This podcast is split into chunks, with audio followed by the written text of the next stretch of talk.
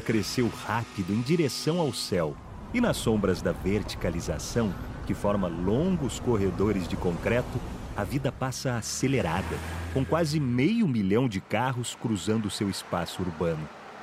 O asfalto é predominante e por ele os ônibus carregam os trabalhadores de uma ponta a outra da cidade.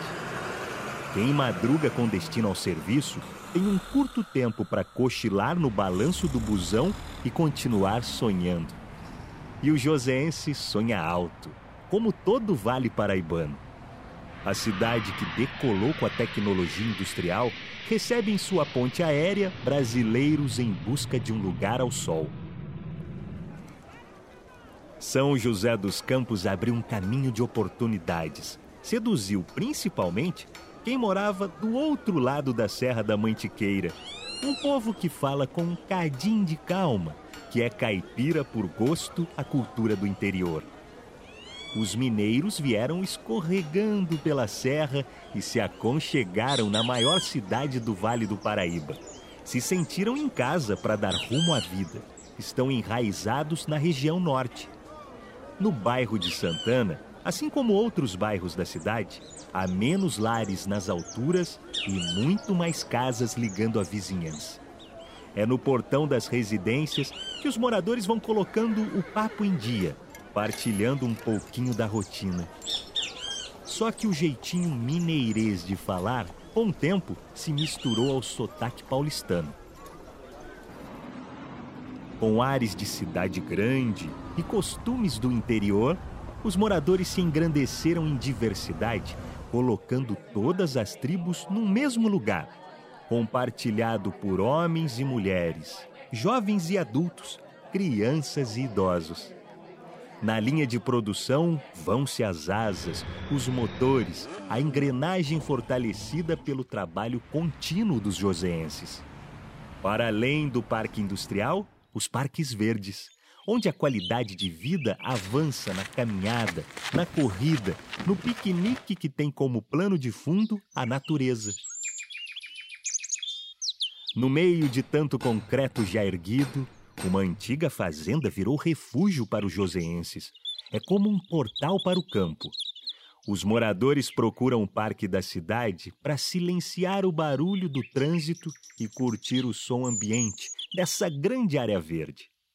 Aqui dentro, os calçados dão folga aos pés, que são massageados pela grama estendida por todos os cantos. Pais e filhos correm soltos, brincando sem nenhuma preocupação com a passagem dos motores. Um lugar para frear o trabalho e colocar em atividade o corpo e a alma. Distante da cidade, nos relevos da Mantiqueira, São José tem um distrito com o mesmo nome do padroeiro dos animais e da natureza, que é farta ao seu redor. A casa do divino está no centro, inclusive, das atenções. Tem a cor do céu e abriga a fé de uma comunidade que gosta de viver em paz. Em torno da igreja, a vida vai girando por esse lugar que lembra um grande vilarejo, de gente muito acolhedora e que tem satisfação em receber visitas. Na zona rural de São Francisco Xavier, a praça é o principal ponto de encontro, palco da comemoração junina e das festas religiosas da Sagrada Família. Por ela passam moradores e turistas, seja para prosear, caminhar ou passar o tempo. A Praça da Igreja recebe também a feirinha de produtores desta terra. Homens e mulheres que plantam, colhem e levam seus sabores para ganhar o pão de cada dia. Aqui tem gente socando pilão para servir a paçoca fresquinha e outros fazendo arte para decorar a vida. O artesanato está presente nas barraquinhas e nas vitrines. É um trabalho passado de mãos em mãos para enriquecer a tradição. Entre os cenários rural e urbano, o joseense vai equilibrando a correria da cidade grande com a calmaria de seus espaços verdes. É com esse olhar que os moradores continuam mirando o horizonte, lá no banhado onde o sol vai repousar. Já o município permanece em movimento dia e noite.